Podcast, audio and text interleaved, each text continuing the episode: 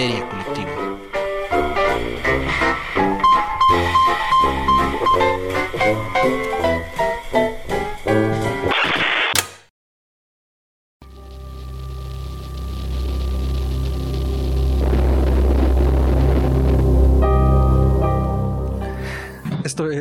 Colectiva, el programa donde Fernando Santamaría y el doctor Braham se sientan alrededor del círculo de invocación para abrir la caja de Pandora y volarse la tapa de los sesos platicando sobre ficción, magia, ocultismo, casos supernaturales, literatura y todo lo que tenga que ver con la cultura del horror. Santos, bienvenidos, buenos días, buenas tardes, buenas noches. Eh, gracias por estar acá por eh, escucharnos donde sea que se encuentren, a la hora que se encuentren y donde sea que estén. Esperamos que estén pasándolo muy bien. Eh, cuídense mucho, quédense en casa. Si no pueden quedarse en casa, cuídense mucho en la calle, cuiden a otros. Y si son trabajadores esenciales, muchas, muchas, muchísimas gracias por todo lo que están haciendo para mantener el mundo girando en esta época de crisis.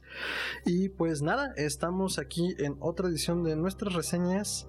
Eh, reseñoñas, que creo que sería buena idea cambiar el nombre. Eh, se va a quedar ahí hasta que usted nos diga en otro. Maldición. Entonces, ya lo saben, el doctor ha lanzado la encuesta. that ¿Cómo debería llamarse otra vez este espacio?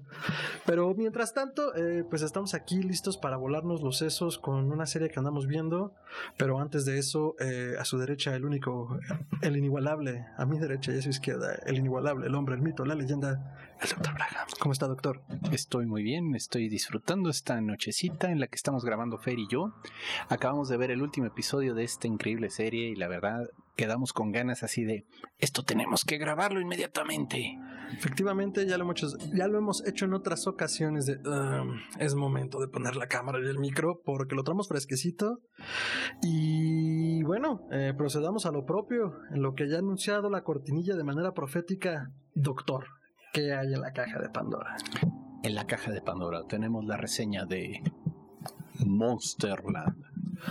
Monsterland 2020, una serie hecha por Hulu, que digo, Blumhouse, Hulu, uh, la plataforma que ahorita quiera trae una cantidad de contenidos de horror, que era algo que comentábamos hace unas semanas el doctor y yo, pero Hulu particularmente trae este una racha muy interesante, tiene libros de sangre ahorita, uh -huh. tiene Monsterland, que ya hablaremos ahorita en un momento de qué va, tiene algo que se llamó Into the Dark, que fue una serie el año pasado de dos episodios, en este formato de hora, hora y media, básicamente largometrajes.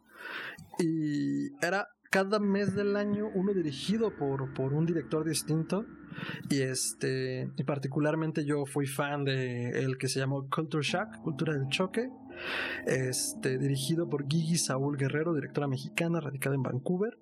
Y este, este estuvo protagonizado por Marty Gareda y trae en la trama una onda muy de mmm, sci-fi, horror, aderezado con tema de horror social y más bien una crítica social dura que gira eh, sobre el tema de la migración, ¿no? Entonces está muy interesante. La verdad es que si pueden encontrarlo eh, o tienen la suscripción a Hulu, pues eh, échenle un ojo y en general a esos 12 largometrajes, pues trae este tono de historias aparentemente no conectadas pero que por lo menos en la temática traen un eje muy claro, ¿no? Y es el caso también de Monsterland, digo, son ocho episodios. Uh -huh. Traíamos libros de sangre acá pensando. Listo, sí, ya estábamos haciendo así la mesa para verlos.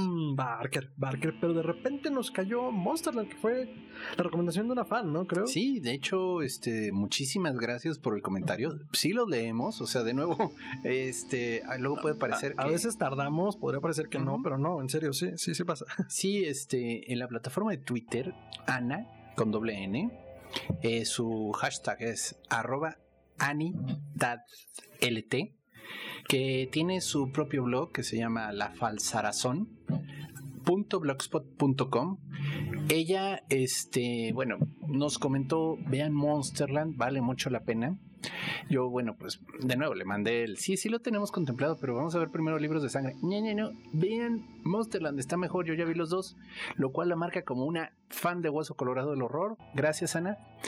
Este, sí, la verdad tuvo razón. Está muy buena. Todavía no vemos libros de sangre, pero la verdad. Ya la veremos. Ya la veremos. Sin embargo, vaya, yo ya leí los libros de sangre, yo ya conozco varias adaptaciones de la obra de Barker, yo sé por dónde debe de ir, porque digo, la obra es conocida. Uh -huh. Y estos no, estas son historias, pues digo, basadas en historias cortas, obviamente, adaptadas al formato de pues, largometraje sería, porque duran como una hora. No sé, no soy un abogado de la gran ciudad, doctor. Según yo sería más como mediometraje. Ahí existe el mediometraje. Sí, pero la verdad no sé cuánta duración. O sea, ¿qué, qué, qué, qué Bueno. métrica tiene? Es este formato para series. Ayúdenos. Al, Pero, final, al final es la serie de televisión. No pueden extenderse demasiado. Cuarenta y pico, 50 minutos. Y vaya que lo usan bien. Lo usan bien porque además empezamos, pues como cualquier serie, abrimos la cortinilla, que realmente es una cosa muy simple, Monsterland, y empezamos, ¿no? O sea, eh, nos dan un lugar de los Estados Unidos Sí. sin mayor miramiento y nos presentan la historia como va. Tiene un excelente ritmo, son historias muy humanas, pero como decíamos un poco con Into the Dark, tiene un factor sobrenatural con- concreto y bien puesto, o sea, sí, Monsterland hay monstruos, pero gira alrededor del cliché de una forma novedosa y el cliché de quién es verdaderamente el monstruo en nuestra historia. Porque nos presentan algo sobrenatural, nos presentan algo que nos puede asquear, nos presentan algo que nos puede sacar de onda muy cabrón, nos puede desconcertar muchísimo. Pero al final sí tiene algo la historia que toca lo humano, lo horriblemente humano, creo que es como la línea de la, de la historia. Y te quedas de no solo qué acabo de ver, sino qué acaba de hacer y por qué me hacen esto. Sí, sí, tiene momentos incómodos. Vaya, no raya en el slasher film, no raya en el body horror. Sin embargo, los efectos especiales están muy bien logrados y cuando hay violencia, la violencia es real. Es real y duele, duele bastante. Está es una adaptación muy interesante. O sea, al final, como ya comentamos, el monstruo es el ser humano, es esa reflexión ya muy usada y muy cliché, pero muy bien contado, muy bien contado, porque no es así eh, el burlarse de lo malvado que son los humanos, no, es gente que está en una situación difícil, tomando decisiones difíciles o pasando por momentos difíciles en su vida, y la reacción puede ser tremendamente humana, pero pues cruel a la vez. Somos criaturas a veces muy crueles y lo que hacemos para seguir viviendo, ¿no? Sí, a mí me recuerda mucho este. Híjole, no- nunca me puedo acordar el nombre de ese relato. A lo mejor tú me puedes ayudar. Es, es difícil no referirse a, a Lovecraft en ese caso.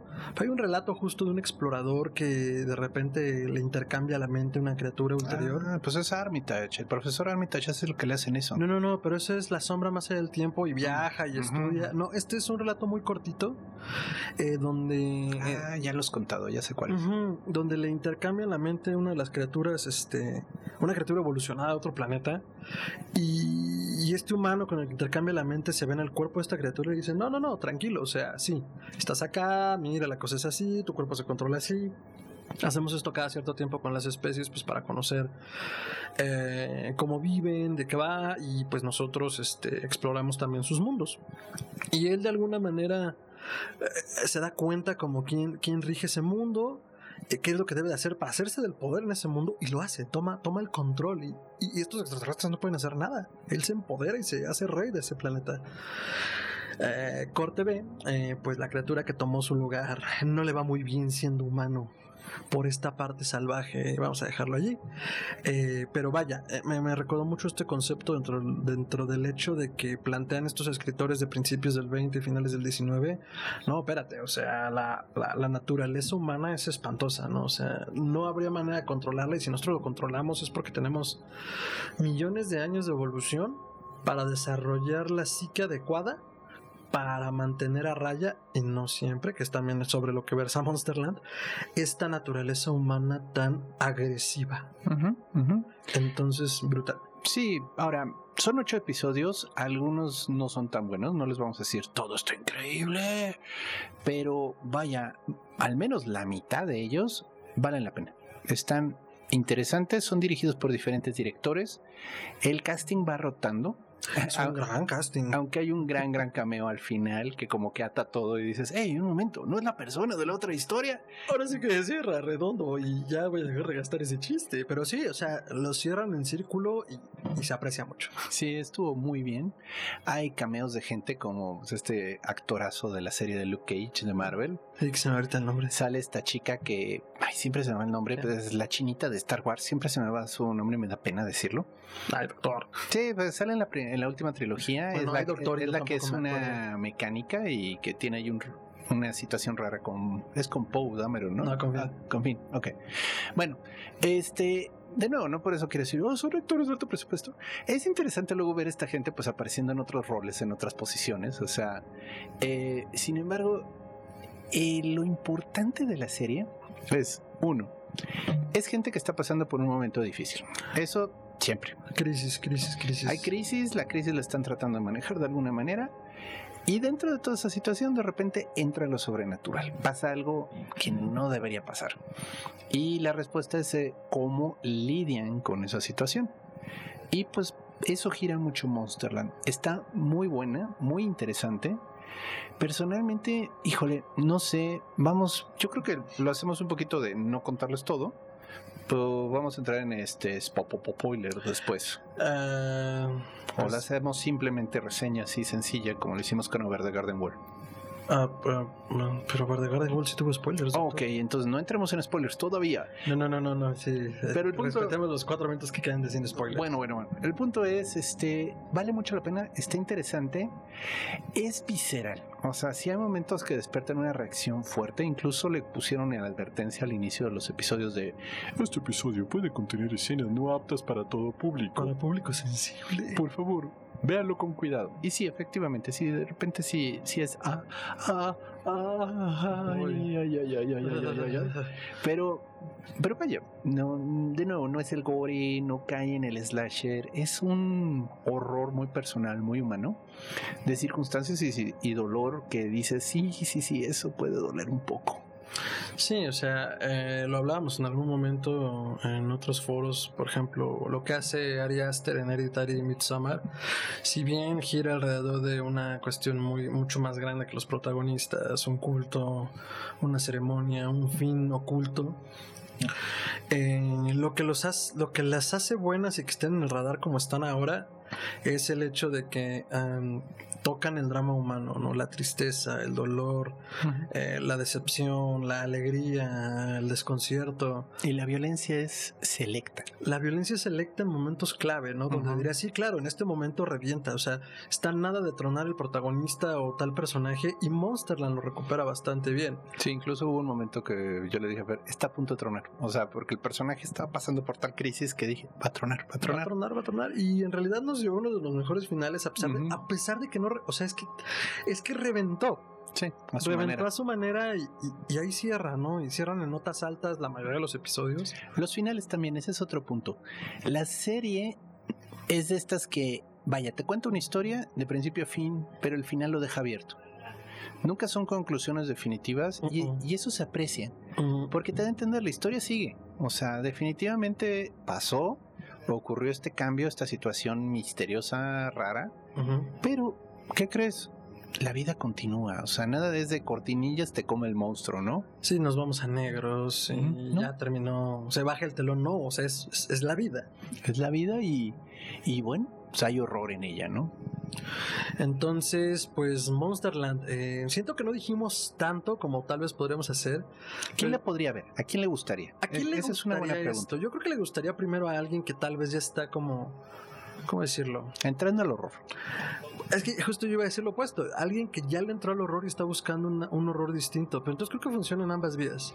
Yo creo que, bueno, gente que esté iniciándose en el horror, o sea, vaya, gente que apenas está comenzando a ver cine de horror, que apenas, por ejemplo, descubrió Ari Aster y este tipo de directores nuevos, Get Out, con Jordan Peele, podría gustarle porque es este tipo de horror que trabaja desde lo psicológico, pero que produce cambios fuertes en los protagonistas. No es nomás este puro drama, drama, drama, drama. Hay un- acá hay un arco en los protagonistas. Hay un arco. ¿no? Sí. gente ya muy, muy clavada en el gore o en géneros así muy viscerales, muy violentos.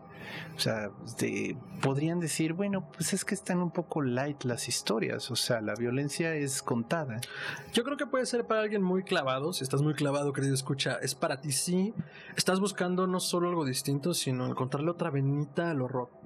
O sea, encontrar un horror psicológico verdaderamente bueno eh, y que te puede mover una fibra sensible si te decides abrir a, a- a esta manera de contarlo. Ahora, ¿da miedo? A mí no me dio miedo. A mí me da ansiedad. Ansiedad. Sí, a mí me dio ansiedad. Ansiedad. Sí, no, es que sí, son momentos fuertes, o sea, porque los personajes, como les decimos, están pasando por una crisis, entonces es un momento de, no, por favor, esto no ahorita. Y pasa, ¿no? Y entonces la situación se vuelve más complicada, más difícil. Y sí, son momentos de ansiedad, como diría el meme ese del perrito gordito. Este, pero sí hay horror, o sea, definitivamente sí está provocándole una situación horrorosa, eh, hay miedo, hay sobrenatural envuelto, pero de nuevo, no es un horror como Noche de los Muertos Vivientes, o sea, es un horror muy personal, muy íntimo, vamos a dejarlo así, en ese, en ese toque. Así es, doctor, entonces, este... ¿Qué calificación le da a Monsterland? Híjole, sobre todo es el, el, medidómetro, porque las historias son tan diversas. Pues le voy a poner deditos. O sea, thumbs up, le voy a poner 8.5 thumbs up hacia arriba. Excelente. Se me hace buena. No es excelente, no es soberbia. A veces algunos episodios caen un poquito. Mantiene muy buena nota, eso sí. ¿Cuántos le pusiste? 8.5. Ah, como que el refresco que estoy tomando me está quemando las neuronas. Puede pasar, puede pasar. Sobre todo la leche del dragón del infierno. Sí, no vuelvas a traer esto. Entonces, 8.5 deditos para arriba. De 10. De 10. Yo le daría, ¿qué será? Mm. Yo le daría, yo creo que igual 8.5. A ver. Es que el segundo fue malo. Sí, es que ese es el punto. Es yo le daría, irregular. Yo le daría 8 de este pastillas de sangre si la ven me van a entender, eh, con posibilidades de que en una segunda vuelta pueda subir ya. Que, o que cada episodio lo calificáramos diferente, porque hay unos de 10. Hay unos de 10. En serio, ese es el punto. Esto, eh, eh, recordemos que cuando hacemos esto con las series por episodio, tratamos de promediar un poco como esas altas y bajas. Pero sí, yo le daré un 8 y con posibilidades de que suba, pero la verdad bastante buena. O sea, ¿sabes a quién podría gustarle? Digo, nos mentaría la madre en un par de momentos, pero Rich. Yo creo que sí. Rich sí lo aguanta, porque él se queja mucho que lo que no aguanta es, el scary jump. El scary jump. Y esta no es de scary jump, son situaciones tensas que él sí, yo supongo que sí se taparía los ojos. Pero puede manejar. Pero las podría manejar. Hola, Rich. Entonces, eh, sí, yo me iría con eso y pues, perdón, con eso en mente, si quieren algo para ver después de este sube y baja que siempre suele ser octubre y finales de noviembre. Para seguir en tono, pues Monsterland está más que recomendada por histeria colectiva. Ya apagaremos los bailarines. Eh, y eh, sus redes, doctor. Me encuentran en Twitter como Chuntaro Melquisedec, lo cual es arroba chuntarome. Ahí, bueno, es donde más eh, activo estoy, subo comentarios, comparto memes de gatitos, hago de todo. Hablo de magia, me preguntan cosas, me recomiendan series, lo cual aprecio mucho. y en Facebook, este, como Gerardo Braham, que es mi nombre real. algún día les contaré el nombre de Chuntaro, de dónde Pero bueno, el punto es, este, en Gerardo Braham me encuentran y esa es más una fanpage, o sea, ahí es sobre todo de avisos. Pero pues, si quieren estar conectados de cuándo vamos a volver a hacer alguna aparición, el siguiente episodio, todo eso, ahí podría ser, pero vaya, también sigan la red de Histeria Colectiva, por favor. Excelente, doctor. Eh, a mí me pueden encontrar en Twitter como arroba mantrasaya, esa es tiene doble al final en Instagram también como arroba mantrasaya y en Facebook me encuentran como Fernando Santamaría y eh, me encuentran con un turbante y en cada una de estas redes comparto las voces en mi cabeza. Si quieren formar parte de ella parte de ellas son bienvenidos. Memes de gatitos los expedientes secretos X eventos y noticias. Y sobre todo pues sí lo que andamos haciendo aquí en Historia Colectiva y con otros canales. Ahora que ya estamos uniendo fuerzas ya como ya habrán visto con otros compañeros colaboradores del mundo del horror eh, hay para todos para todos sale el sol. Y la verdad que chido poder cerrar filas con el gremio porque todos hacen cosas muy chidas, todos hacemos cosas muy chidas. Es un gran momento para hacer podcast. Es para ustedes. Es para ustedes y pues pueden seguir a Histeria Colectiva eh, en todas sus redes también. Esto es Instagram podcast.histeria, eh, Twitter como podcast histeria, Facebook como facebook.com diagonal podcast histeria y en todas las redes, eh, en todas las plataformas de podcasting nos encuentran como Histeria Colectiva Podcast, ya saben, el logo rojo simpático y nos pueden escribir también a histeriacolectivapodcast.gmail.com para sus sugerencias, añadiduras, eh, críticas constructivas y pues igual, eh, le insisto, como dice el doctor, lo leemos, a veces tardamos, pero lentos pero seguros, no solo los leemos, sino que vemos lo que nos recomiendan, que justo la idea de este espacio. Y digo, eh, por la época, pues es el boom de la era audiovisual, pero puede ser un videojuego, puede ser este... Cómics. Cómics, es que pensé ahorita, música, bueno, no sé, no me considero un crítico de nada, pero pues en una de esas habrá un disco horroroso que quieran recomendar, no lo sé. Pero vaya, todo lo que tenga que ver con la cultura del horror acá, duro y tupido, y trataremos de no solo escuchar todo, sino justo darle su espacio de, pues, qué es lo que vimos, ¿no? Entonces, una vez dicho eso. Doctor. Spoilers, pop spoilers, pop spoilers, pop spoilers. Y en medio de la alarma submarina que anuncia a Godzilla, a Cthulhu, los spoilers, arrancamos de nuevo Monsterland 2020 eh, Hulu dando de qué hablar. Me gusta mucho el formato de miniserie con historias que están desconectadas y conectadas a la vez por una trama general. O sea, la trama es... como un universo, doctor, ¿no? La trama es los monstruos a nuestro alrededor. Yo lo llamaría así. Ah, me gusta. O sea, sí, son monstruos sobrenaturales, pero a veces son monstruos bien humanotes. Y a veces yo soy el monstruo, ¿no? A veces me veo en el espejo y descubro que yo fui el monstruo en esta historia. Qué, qué, qué kafkiano, doctor. Oh, sí, gracias. Este, pero bueno, en general, muy buena serie, muy recomendable. Puede ser pesado echarte los ocho episodios de jalón, porque sí son ocho horas y eso ya es maratónico. No lo recomiendo. Nosotros nos tomó dos semanitas. Eh, estuvo razonable de ese modo. Este, tomando sus pausitas adecuadas, es muy buena serie. No es de esas que te hacen devolver lo que acabas de comer de nuevo. No, no es de Human Centipede, doctor, las voces. Oh, el Human Centipede. No, son los gatos. El gato jugando. el gato ingeniero. Sí. Entonces. La gatita de Fer, que se llama La Mirruña, es preciosa. Probablemente alguno ya la ha visto en los videos de repente colándose. Y está haciendo estragos en los controles. Está haciendo estragos porque se durmió toda la noche, en todo el día. Entonces, ahora que es de noche, dice, es mi hora. Es tiempo. Pero bueno, tiempo. Monsterland. Monsterland. Bueno, en realidad, pues digo, originalmente sí fue, ay, bueno, vamos a ver el primero, a ver qué nos parece, y ya, pues si vemos que pues, igual y lo movemos. Ah, qué bárbaro ese primer episodio. Brutal. Fuerte en muchos niveles. Este, de veras que sí, sí me sacó un susto. Un susto de incomodidad, un susto de ¿a dónde va esto? O sea, porque juegan muy bien con los preconcebidos. O sea, la historia parece que te está llevando en una dirección un poco predecible. La música está soberbia, el modo en el que te presentan a los protagonistas y a los antagonistas. Van piezas musicales en medio, ¿no? Y parece trillado, parece mamalón pero te está generando una expectativa, o sea, ya, ya, no necesitas ver que está ahí eh, uno de ellos porque comienza la música e inmediatamente te das cuenta que anda por ahí. Vaya, recurso muy de los slasher films, pero al final de cuentas, bien logrado. Es la historia de una pobre chica, si recuerdo bien, se llama Annie. Se llama Annie, sí. Que está pues en una situación horrible, horrible personal. Vive mesereando, tiene muy poco dinero, muchas deudas y una niña pues se queda cuatro años, cinco. Más o menos, es chiquita. Es chiquita, pero con problemas. Es una niña especial. Tiene eh, explosiones de cólera muy raras. cólera muy raras, cambios de temperamento. De, temperamento, gracias. Sí, sí es, es, linda, pero es agresiva, es muy tímida, muerde al cartero, le saca sangre. O sea, la pobre mujer, la mamá, tiene muchos problemas para conseguirle un lugar donde esté. Porque pues es agresiva con todos y con todo. Y ella tiene que trabajar. Y ella tiene que cubrir el turno porque las cuentas no se pagan solas. En medio de esa situación llega un misterioso forastero que lleva un regalito en la cajuela.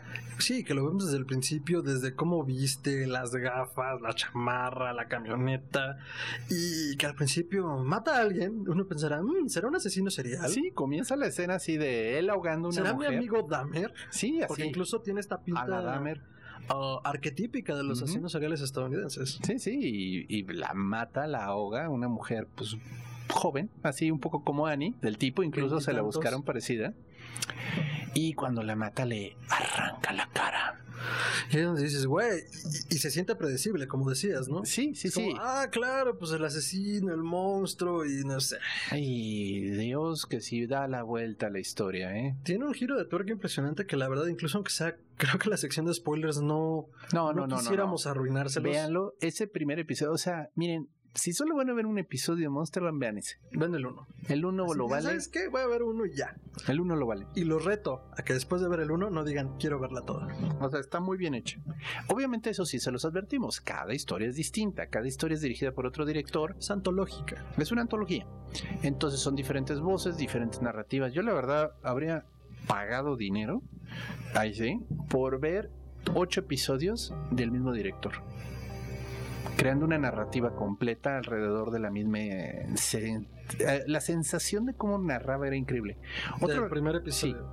Otro recurso que hace él que parece feo y de repente dices, "No, pero espérame, lo está logrando muy bien." La cámara está inestable.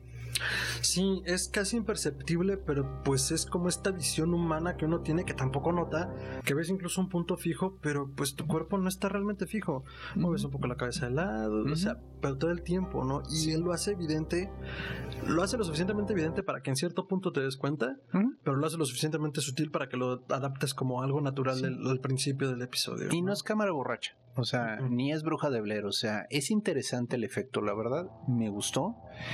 Visualmente está muy bien hecha esa primera historia. Narrativamente, digo, yo no soy experto en cine. O sea, de nuevo, no estudié cine. Tengo amigos que sí. Hola, Felipe. Hola, Amaranta. Hola, ¿quién más? Dio, también. Dio. Dio. Oh, sorry.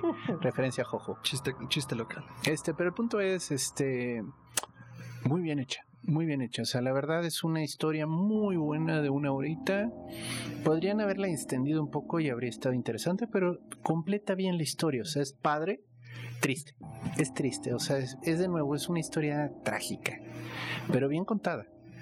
Y pues, no sé, algo más de ese episodio o nos brincamos a nuestros favoritos. Yo creo que si no, nos vamos a quedar aquí un ratote. Sí, no, yo lo único que agregaré del, episodio es que cierra con un final terriblemente humano, como dije al principio. Es como, entiendo por qué lo estás haciendo, no lo apoyo. Me encantaría decir que no lo haría yo, pero te ponen en una situación de crisis tal y te presentan la crisis tal de la muchacha que dices, híjole, no puedo decir si no lo haría yo. A ese nivel mueve la, la, serie.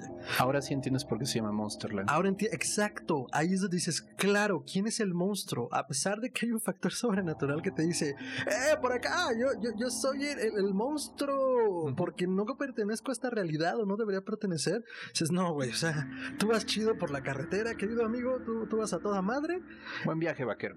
¿Qué onda con esta mamá? ¿Qué onda con esta madre desnaturalizada? Que es lo que se podría entender en un primer plano. Sí. Así se los ponemos. Pero bien justificado. O sea, de nuevo, no lo apruebo, pero entiendo la narrativa cómo te lleva a ese punto. claro, no es nomás un accidente. Si no es como, ah, se le ocurrió, no, es toda una historia y toda una evolución del personaje.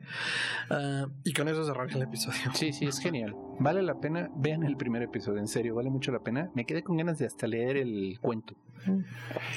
Ah, estaría bueno buscarlos. Sí, son, son cuentos cortos todos, ahí vienen en los créditos, pero pues de nuevo, ojalá los hagan la antología Monsterland y va a ser mucho más sencillo de leer. no, es que luego estos aparecen solo en una revista, en una columna, en una columna, en una antología de un autor. Entonces luego es medio difícil rastrearlos todos. Y si alguien hiciera el favor de juntarlos, estaría genial. Y de ahí, bueno, justo como en toda antología, pues tiene su ritmo y, el episodio 2 se vuelve algo muy interesante. Te das cuenta justamente que no es la misma historia. Pero ¿cuál es el eje? la miseria, también la parte de la miseria humana. Uy, la enfermedad mental, mano. La enfermedad mental también es un factor fundamental. Si en la primera vemos a la hija tener como este desorden que nunca te explican además, en el segundo episodio vemos a un muchacho lidiar con las enfermedades de su madre. Tiene. tuvo un derrame cerebral. Sí, la madre quedó, pues, no paralizada, pero mal. Sí, ya no completa. sus facultades eh, en el sentido de que sí reconoce, sí habla, pero necesita asistencia todo el tiempo. No puede ir al baño sola, no puede comer sola, necesita quien le guise, necesita quien la prepare. O sea, tiene terrores nocturnos. Está, eh, pues la pobre mamá está muy mal. El chavo, adolescente, pues, ¿qué le calculas? 16, 17 17 años, ¿no? Yo no lo veo mayor de edad. No más de 18, sí. Y este, pues deja la escuela, obviamente no le dice a la mamá, se consigue empleo, pero pues es que las cuentas no se pagan solas. Y esa es la historia, ¿no? O sea, es una tragedia. El chavo está viviendo en medio de eso y de nuevo hay una irrupción de lo sobrenatural en este mundo, en este cuento, ¿no? Que aquí pues, toma una forma más sencilla, es una sombra, un hombre sombra. Que para quienes lo hayan visto, porque es un fenómeno que al menos está registrado y, documentado por las personas quienes lo sufren, es como esta onda de veo sombras donde no debería haber con un cierto comportamiento inteligente, ¿no? Que se atribuye mucho como a desórdenes del sueño y a determinados padecimientos, pero de que pues hay un registro de... hay un registro general de que estas cosas pasa, pues pasa. Estas cosas existen, o sea, no es el lugar para comenzar a hablar de los hombres sombra, pero son reales. Entonces, son, reales y allá andan. Y comienza a aparecer y a verlo. Y el chavo comienza, pues lo que hace un chavo en esta época, pues buscar ayuda, ¿no? En la red y va descubriendo que son más comunes de lo que parece. Justo se topa con una comunidad que de alguna manera los caza, más bien los documenta y documenta sus experiencias personales y volvemos a lo mismo. Eh, Volvemos, a lo, volvemos a lo mismo, doctor, ¿no? Como este factor de...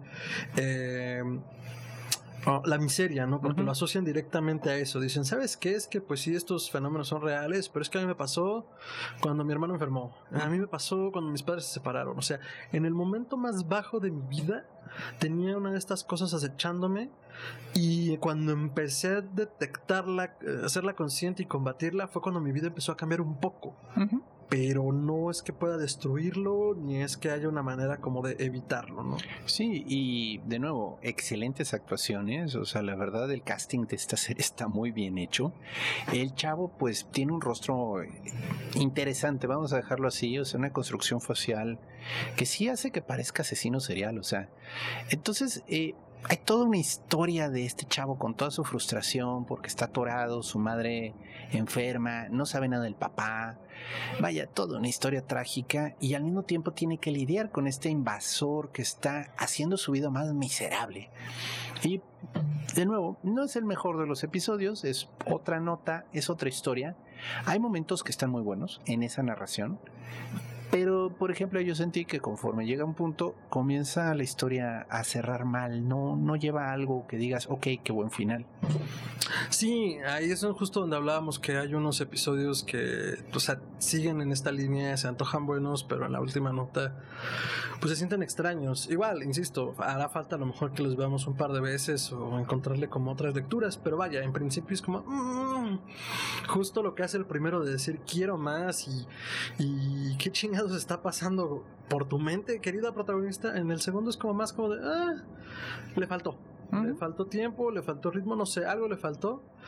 Y bueno, sería como los episodios flojos dentro de Monsterland, pero que bueno, mantiene la línea. Sí, no está malo, solo es, mm, me gustó más el uno. Y bueno, viene esa tónica, hay buenos, hay no tan buenos. Y llegamos al episodio 5, que a mí en lo personal es el que me, me dejó, o sea, ese es de los que vimos hoy y sí me dejó afectadito. O sea, es una historia intensa, fuerte, y de repente sí hay momentos de body horror que sí me dejaron mal. Sí, el episodio 5 habla eh, ya no solo de la miseria ni del asunto de la crisis, porque la hay, a partir de que eh, eh, es una pareja de. Es una pareja. de- es una pareja. Es que se me fue el nombre de la otra chica. Son dos chicas que estudian Derecho. Ujú. Se conocen en la facultad, en el club de debate. Se y a enamoran. partir de ellos se enamoran. Eh, y es que una se llama Sean y la otra se me fue ahorita su nombre. Bueno. bueno, eh, ahorita me voy a acordar. Eh, pero bueno, eh, forman una familia y te van relatando cómo los últimos 15 años de su vida pues han aprendido a sobrellevar la enfermedad de una de ellas. Sí, que es Que bipolar. es básicamente bipolaridad. y que pues tiene tendencias suicidas cuando le da la ¿No bipolaridad. es Claire? Creo que es Claire. Creo que es Claire. Entonces, pero vaya, llevan 15 años viviendo juntas, o sea, no es el, ay, no te aguanto, me voy, ¿no? Es una situación de tensión constante. La pareja que pues no está enferma es muy comprensiva, trata, es este Sean. Sean trata de mantener la relación, Claire también hace sus esfuerzos, pero pues de repente se le bota la pastilla y hay reacciones muy violentas. Y, y bueno, pues todo esto lleva a una crisis, ¿no? A una situación en la que Claire lo logra, se suicida. Y la reacción de Sean es la que te deja frío porque entra en shock, no sabe qué hacer. No sabe qué hacer, la ve en la tina, ve la sangre, cierra la puerta y ah, durante esta noche de juerga que tienen por su aniversario 16, ah, después de una pelea, pues está Claire, tira una botella de vino en la alfombra y lo único, lo siguiente que vemos es a Sean queriéndola limpiar y es como, ok, te entiendo, pero el cuerpo de tu esposa está en la tina, o sea, ¿no deberías como hablarle a los paramédicos? 911, o sea, aunque ya esté muerta, necesitas continuar el proceso. ¿no? Claro, o sea, dentro de la- lo mundano de las crisis es como, pues, o sea, sí, sí, el, el duelo y todo. Y, y espero que nunca hayan pasado por esto, y si lo pasaron, lo siento. Pero es como, tenemos que hacer lo que tenemos que hacer Sí, antes de pe- tener nuestro duelo, ¿no? Pero es que se niega a dejarla ir. Y Ahí ese es, el problema. Te das cuenta que, ok. Y a partir del hecho de que se niega a dejarla ir, de repente te saca un pinche susto. Porque Sale por la puerta del baño empapada diciendo, ¿por qué estoy mojada? no sé qué pasó. Y pues tiene las cicatrices, o sea, tiene las muñecas abiertas de par en par, ni una gota de sangre en su cuerpo. Y ahí está. Y ahí está de pie. Y Sean es como. eh, Justo si poder entrar más en shock lo hace. Y entonces trata de hacerla sentir cómoda, ¿no? No, mira, vente. Este, ¿te, te acuerdas qué pasó ayer? Fuimos de fiesta. Ah, sí, claro. Sí, pero está muerta. O sea, el punto es que Heather, ya- eh, no, perdón, Heather es la hija. Sí. Este, Claire está muerta, o sea, no puede comer, los ruidos, eh, ciertos ruidos le provocan mucho dolor y grita. Y poco a poco se está descomponiendo, o sea, y, y está narrado de una manera increíble, porque pues te das cuenta es que esto no va a funcionar, o sea, este, tiene que dejarla ir. Claro, o sea, ya se murió. Sí, No En- puede estar aquí. e incluso Claire comienza a decir es que tengo que salir, tengo que salir, así como los ratoncitos cuando sienten que se van a morir, que quieren salirse al aire libre, así ella dice es que no debo estar aquí encerrada, debo salir. E incluso en un momento dado se sale. Sí, se sale y empieza a tronarle todas las articulaciones. Que, ay, Sí, güey, sí, ¿por qué sí. no se han llevado? Sí, el, el tobillo, Mi se- tobillo. el tobillo literalmente se le deshace, o sea, y se arrastra hasta un cementerio y se comienza a tratar de enterrar, pero llega su esposa amorosa y le regresa al coche, porque nunca te voy a dejar ir de vuelta. Y ahí es donde dices, ok, entiendo que el cuadro, el cuadro clínico lo tenía Claire, entiendo que era difícil lidiar con ella. Perdón, pero ya vimos quién no quiere soltar. Y digo, no, no, es que ese es el asunto, ni siquiera ahorita es como bueno o malo, y en esa ton- en esa nota te deja toda la serie. Es como, es que está cabrón. Está cabrón. todo está cabrón, porque está la parte que está la pareja, ella está enferma, ella ya no quiere lidiar, pero la ama. Ujú. Y en el otro episodio está la mamá y el chico tiene que hacer lo que tiene que hacer porque la vida sigue y no espera a nadie. Y dices, ¿qué pedo? O sea, la, la manera en la que te abruma con esas decisiones humanas es brutal. Sí, O está sea, no te da un descanso. muy bien contada. Eh, obviamente sí hay efectos especiales así intensos de repente, eso de los huesos está... Sí, sí, sí, está así. Eh, muy bien contada. Ese es de los mejores episodios, en mi opinión. Y bueno, y luego está el episodio 8. El episodio 8, digo, ahorita justo, como ya se habrán dado cuenta, estamos seleccionando algunos para reseñarles en términos de lo mejor y, y ni siquiera lo peor. El 2 creo que es bueno, solo no, no, no lleva el ritmo de los otros que vimos que nos volaron los sesos. Pero el 5 te deja con este sinsabor donde es como el, el- drama y el horror de no poder soltar algo o a alguien. eh, que aquí se manifiesta como, pues mi esposa es un zombie, se está descomponiendo y no dejó que siga su proceso natural de muerte. Y en el 8, híjole, se pone todavía más extraño. Ese Es yo- como Evangelion meets Monsterland. Mm, sí, dirigido por Jodorowsky, caray. O sea, sí. Ah, eh, eh, la narración habla, o sea, lo está contando una niña, ¿no? La niña nunca, o sea, bueno, Es, una voz detrás. una voz de fondo, Esta ¿no? voz omnisciente que oyes del narrador. que de repente, un día, comenzaron a llover del cielo, así caer en flamas seres así raros, ¿no? Que todo el mundo pensó que eran ángeles primero, ¿Hasta qué? pues hasta que se dan cuenta que son raros, No andróginos. tienen alas, como Parec- parecen pinches marcianos, o sea, están todos paliduchos, con la cara rara, no hablan, emiten ruiditos raros y pues, pues así como que pues bonitos no están. no, Entonces- definitivamente no son de este mundo. No, sí. de este mundo no son. Nadie sabe dónde llegaron, nadie sabe por qué cayeron ahí. Y pues bueno, eso obviamente cambia un poco toda la situación en el mundo, pero todo el mundo se queda en what the fuck. Y ya, ¿no? Y todo gira alrededor de esta pareja. De nuevo, disculpen, no me acuerdo de los nombres, pero pues el actor, el, la, de nuevo, es una pareja de esposo-esposa. El esposo es este increíble actor que hace a Luke Cage. eh, ¿Dicen los nombres? Y pues igual en los créditos, no creo que sean tan Nolan como para ponerle el esposo. No, no, no, pero lo que voy a dejar, según yo, dentro de los primeros diálogos, porque empieza con un ritmo muy extraño, después la narración, compra un regalo, muy, muy, muy lento todo. Y ahorita que lo pienso, creo que en ningún momento se hablan por su nombre. Sí.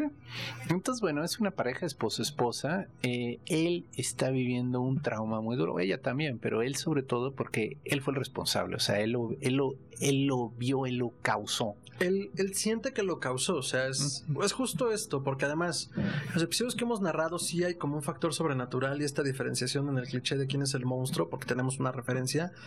Y acá no realmente, o sea, te hablan de este fenómeno supernatural del- de, de estos seres que caen del espacio.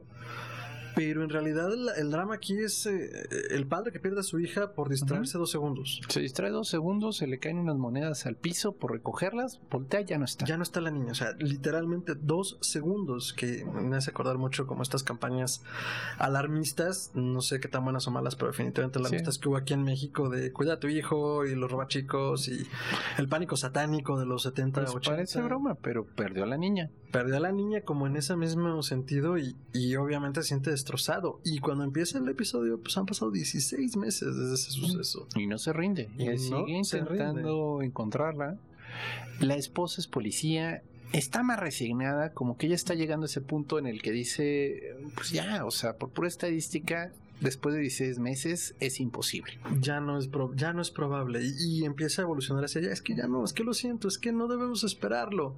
Para evitar el dolor de la decepción de no encontrarla y encontrarla en las peores condiciones, ¿no? Sí, entonces bueno, pues los dos están a punto de tronar como pareja porque Ujú. pues ella quiere avanzar, él se niega a avanzar. Porque dices que si renuncio Ujú. es darme por vencido y efectivamente pensar que está muerta. Sí, entonces bueno, ella le es infiel con esa intención de provocarle una reacción y de que pues él se ponga las pilas y luche por ella. Él frustrado se sale en ese momento a caminar en la madrugada y ahí es donde entra uno de el protagonista del primer episodio, Annie. Que Annie se nos aparece y en el Sí. mismo papel, como me sé. Sí, sí, en el primer papel dejó el pueblo ese en Florida donde ocurrió el primer episodio y pues va a dar acá a Newark, New Jersey, Ujú. que pues de mesera. O sea, realmente uno diría, bueno, su vida va a mejorar. No, no Incluso en el primer episodio hay un factor de esperanza, hay dinero de por medio, hay varias cosas que dices, ok, incluso este abandono que existe al final, dices, bueno, pues, qué ojete, pero pues irá a hacer algo distinto y pues no, la vemos donde empezó. Que es un poco una moraleja interesante. O sea, realmente me gustó. O sea, no es que me dé gusto que le se queda atorada en el mismo empleo horrible toda su vida, pero pues te da a entender que luego hay decisiones que no son las correctas, ¿no? Y que te van a llevar al mismo punto si no haces un cambio profundo. Y miren, incluso, creo que a lo largo de la reseña lo que hemos hecho es hablar mucho desde nuestras percepciones profundamente personales, porque es algo que te lleva a la serie, a reflexionar sobre eso, ¿no? A, a revivir de uno u otro modo momentos en los que puedas hacer empatía con los personajes y, y- y es lo que nos llevamos cada uno, nos, bueno, al menos eh, el doctor y yo cuando la vimos de, híjole, es que está dura por esto y a mí me movió esto y se mete con esto, con la familia, con, con las decisiones, con el futuro, con la incertidumbre, con la desesperanza, con la desesperación y sí, sí toca esas fibras. Sí, y bueno, y es a partir de Annie que el protagonista descubre que hay una droga que están agarrando a los ángeles y les están quitando su sangre y la usan como pastillas. Porque es un potente alucinógeno. Y sí, se ponen el viajezote de su vida con unas pastillitas. Es nomás parte de la trama, ¿no? Y entonces eh, las cosas siguen ocurriendo y se les está apareciendo tanto al esposo como a la esposa la, pues algo así como el fantasma de la hija. O sea, ya es difícil saber porque ven a una niña vestida igual que como la niña estaba cuando escapó, bueno, cuando se la robaron o cuando Eh, mayas, bailarinas y su Sí. tutú. venía a su clase de ballet. Y los dos la ven, los dos la ven, pero la esposa va a dar a un, pues ahora sí Como que... un almacén, ¿no? Sí, era un vago que estaba durmiendo y tenía una cabeza de ángel en el bote de, su carrito.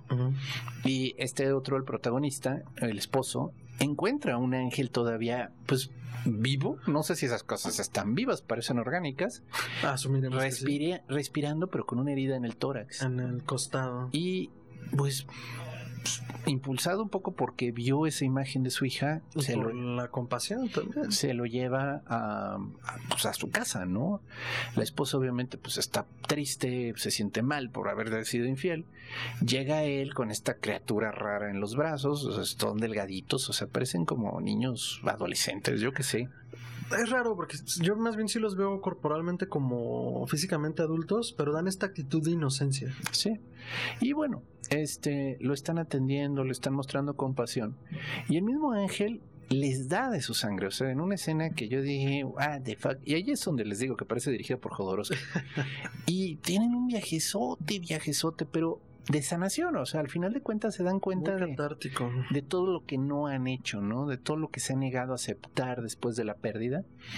Y pues eh, pues llegan y tienen una reconciliación amorosa, romántica. Tienen sexo, básicamente. Y están en medio ahí del tango horizontal, el tango vertical. Cuando de repente se les mete de boyer el ángel en una escena que dices, "Ah, que estoy viendo, esto ya se volvió demasiado raro, solo faltaron enanos y esto es un filme de Jodorowsky. Y el ángel así literalmente se abre el cuello De, en dos, en dos, de lado a lado. y los comienza a bañar en su sangre. Alucinógena. Alucinógena. Entonces, bueno, pues obviamente hablaron con Dios, vamos a dejarlo así, ¿no? Se metió en el trip de su vida y básicamente lo que te narra al final, la voz de la niña que caes en cuenta que es la voz de la hija, es como pues esta criatura en, en- en un acto también de compasión eh, les, les permite despedirse finalmente de su hija. Ven a la niña en un teatro, en un teatro de vacío, solamente ellos viendo hacia el escenario, la ven bailar su último baile. Sí. Y eso les da, o al menos eso te va a entender la serie, les da un cierre, ¿no? Y de nuevo, ahí, bueno, la discusión es, bueno, ¿y aquí dónde quedó el monstruo, Fer? Porque siempre los. Siempre los protagonistas son como el monstruo, ¿no? O sea, se encuentran el monstruo, pero ellos tienen un aspecto también monstruoso. ¿no? Monstruoso, ajá.